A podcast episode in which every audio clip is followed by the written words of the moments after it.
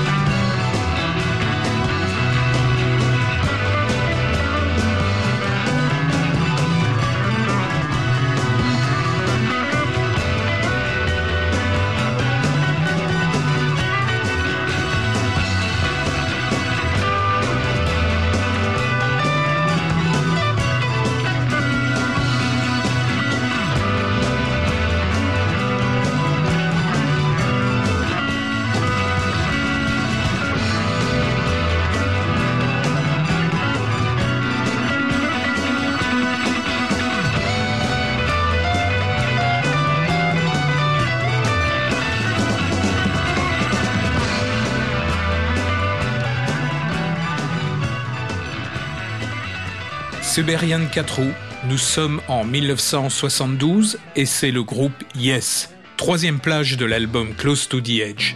La pop musique a commencé à sérieusement évoluer à partir du milieu des années 60. On a vu de plus en plus de groupes constitués d'excellents musiciens qui vont apporter à la pop non seulement des ambiances psychédéliques, mais aussi tout ce que les jazzmen avant-gardistes ont pu développer depuis les années 30. Yes apporte quelques touches issues de divers folklore et semble compacter toutes ces tendances, apportant au public des ambiances tout à fait particulières.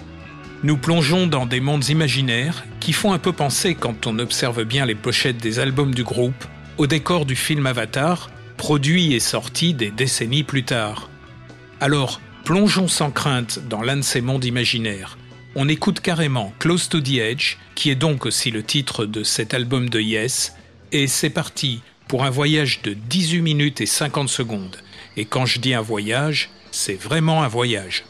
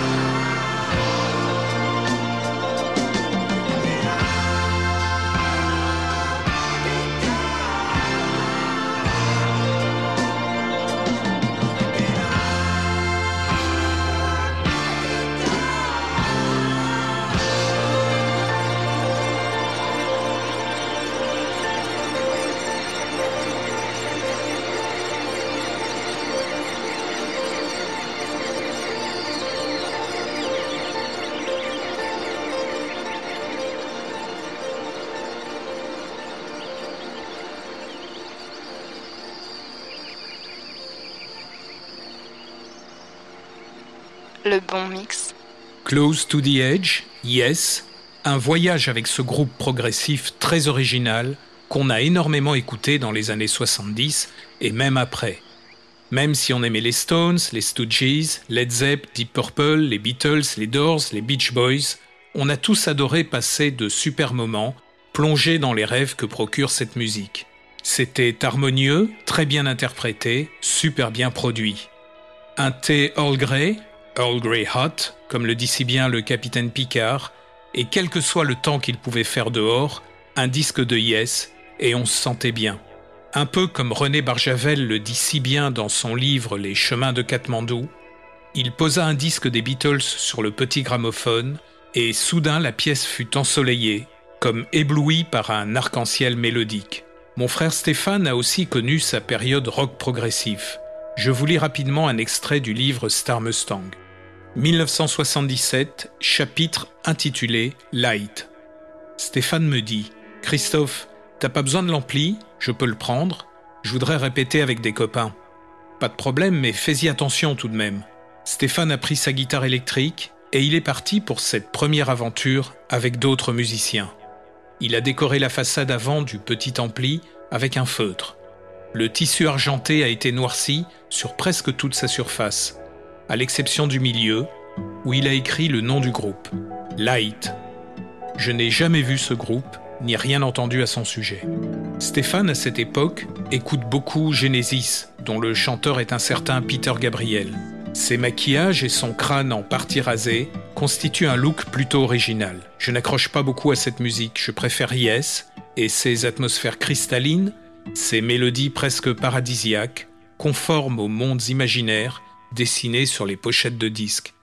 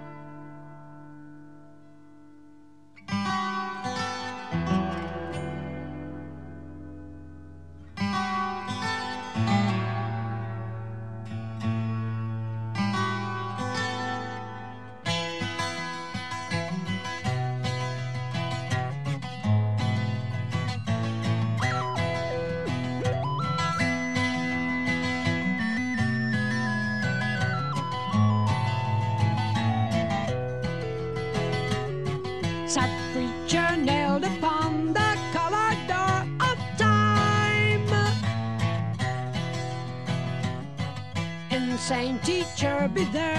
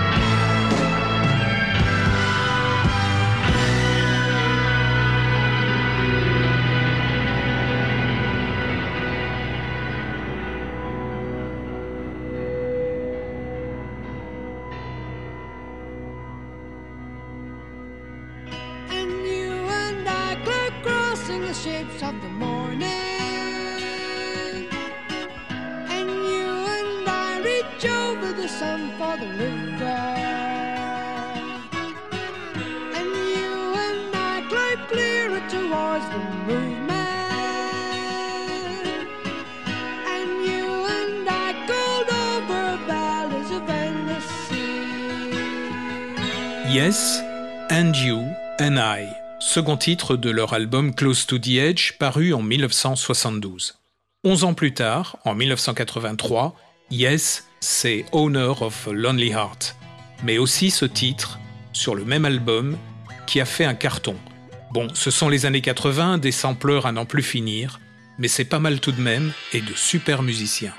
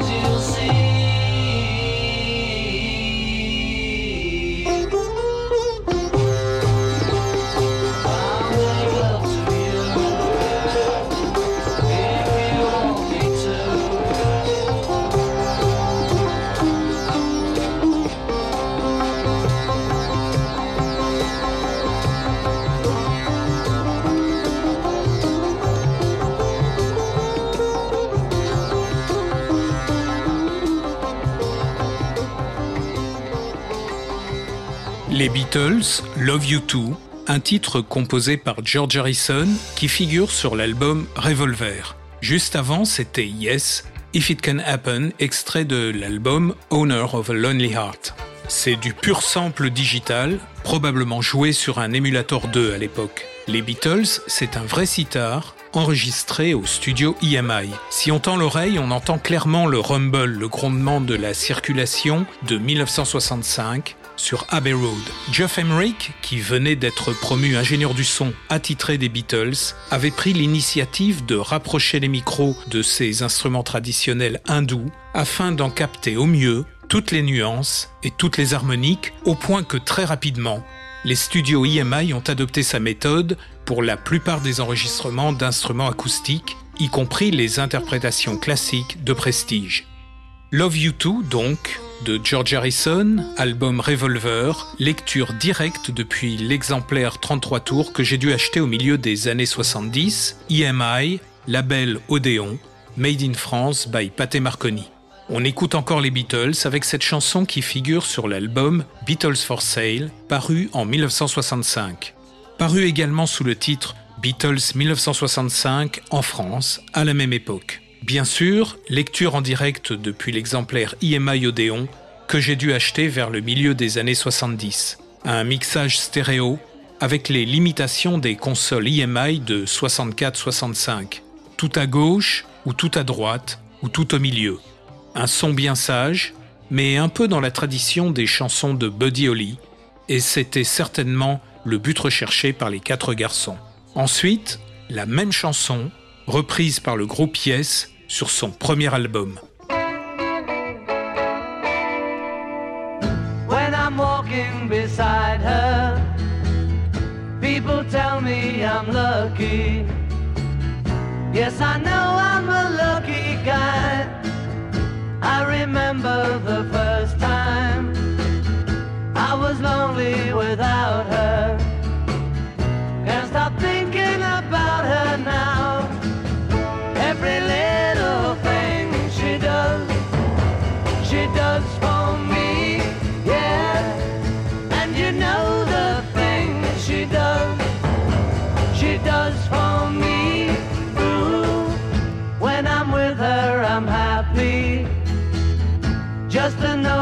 she loves me. Yes, I know that she loves me now. There is one thing I'm sure of. I will love her forever. For I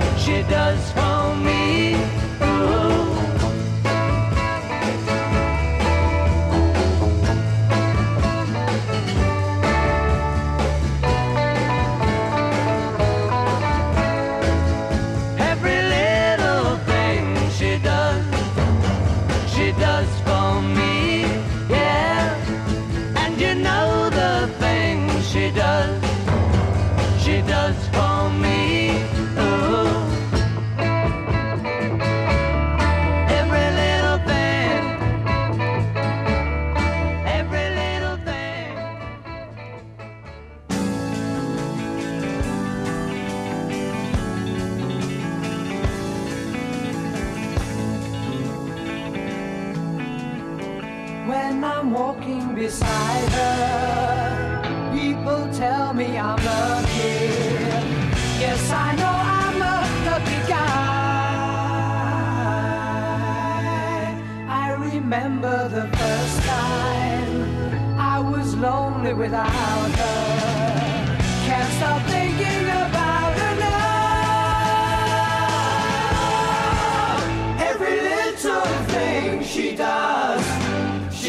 for me, yeah. And you know the thing she does, she does for me.